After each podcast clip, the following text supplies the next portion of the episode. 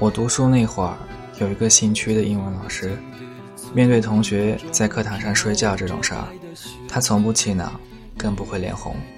相反，他会放下书，坐下来跟我们聊他的青春。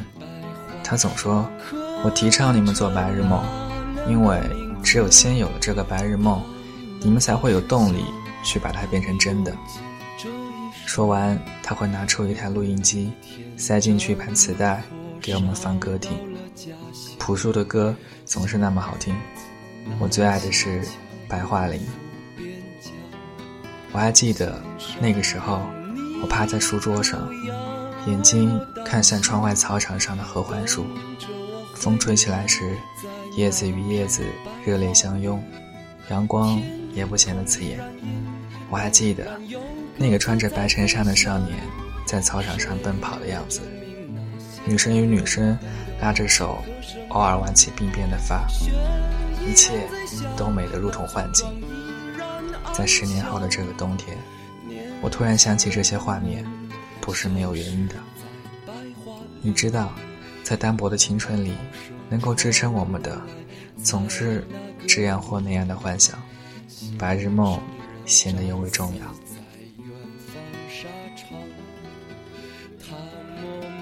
那时候，我的梦想朴实还有现实。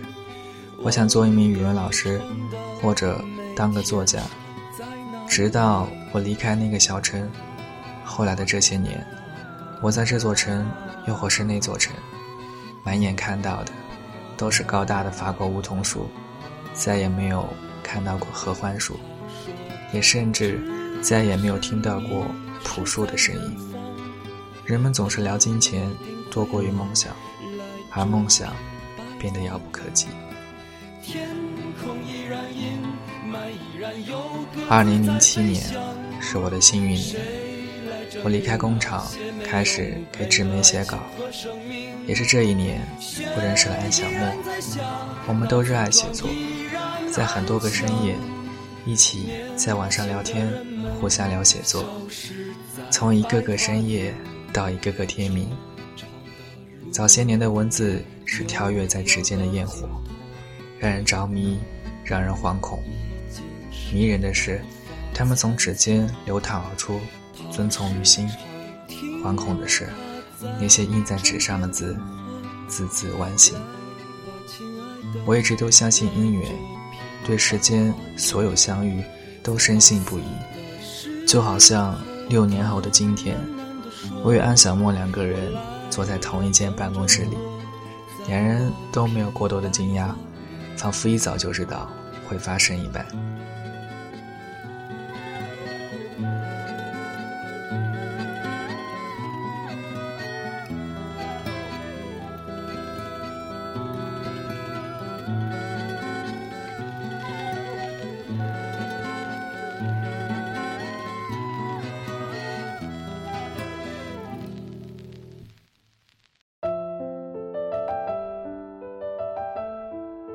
六年后的安小莫，与六年前的安小莫没有什么不同，她还是那个活在梦中的少女，为梦想而活，为最初的爱而活着。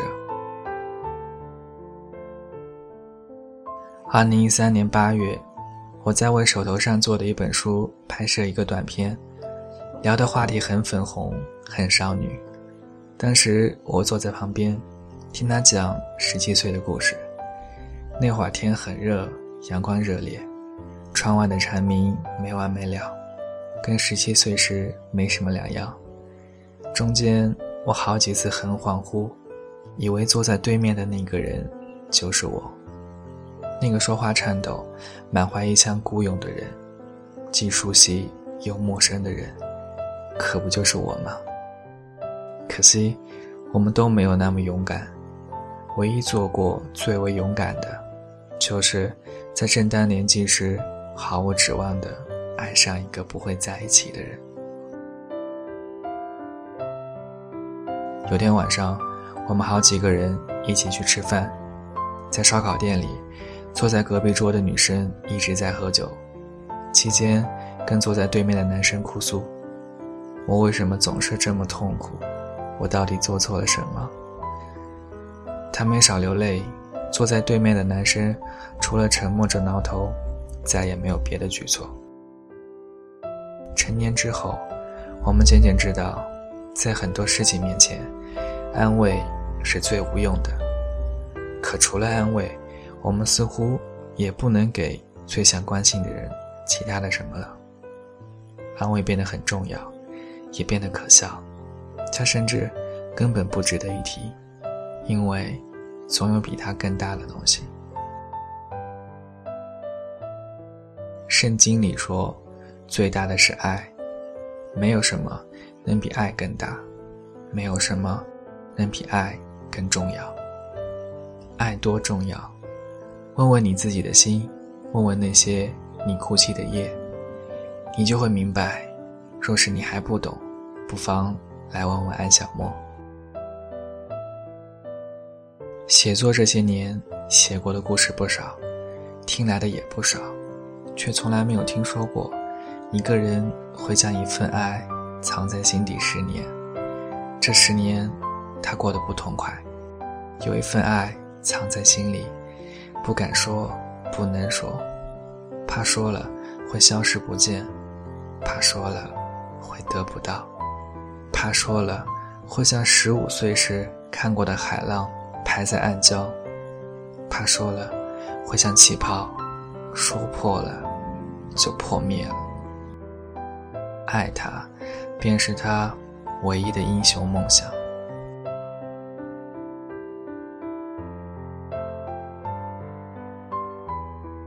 有天晚上，我们一群人又聚集在一起，有人失恋，有人暗恋，有人正在恋爱。也是那天晚上。我们一群人抢过了他的手机，告诉了那个男生他心中的爱与愁。后来，他一个人抱着一瓶酒，边喝边哭。屏幕里播放的歌分外应景，杨千的《少女的祈祷》。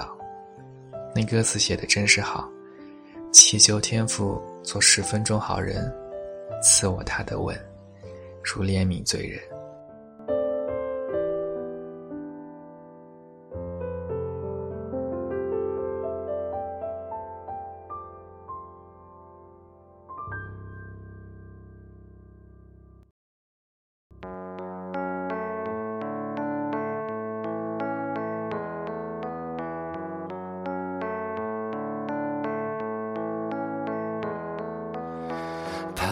着的，在路上的，你要走吗？Via Via，易碎的，骄傲着，那也曾是我的模样，沸腾着的，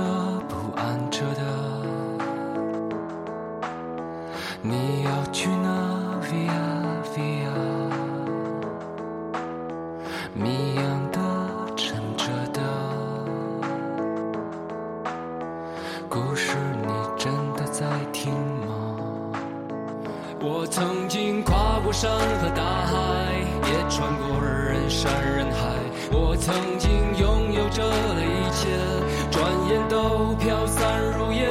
我曾经失落失望失掉所有方向。直到看见平凡才是唯一的答案。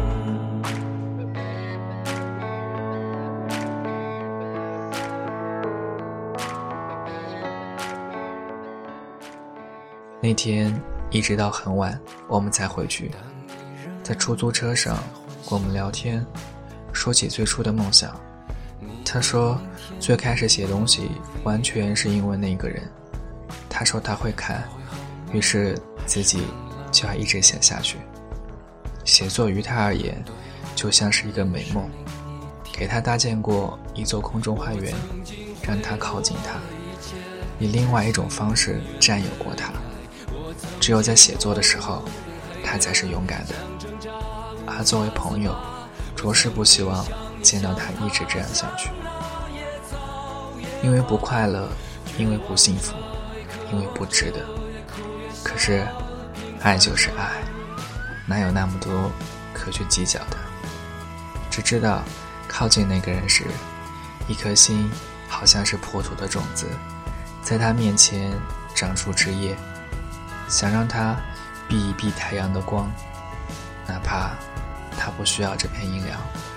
是啊，我们无从计较这些。一个梦醒了，还有下一个梦，而唯独爱他，是做过最长的一个白日梦。唯愿沉醉其中，不要清醒。只有在梦中，麦子和麦子还长在一起，河流与河流会归于一处。也只有在梦中，有情人都会成眷属。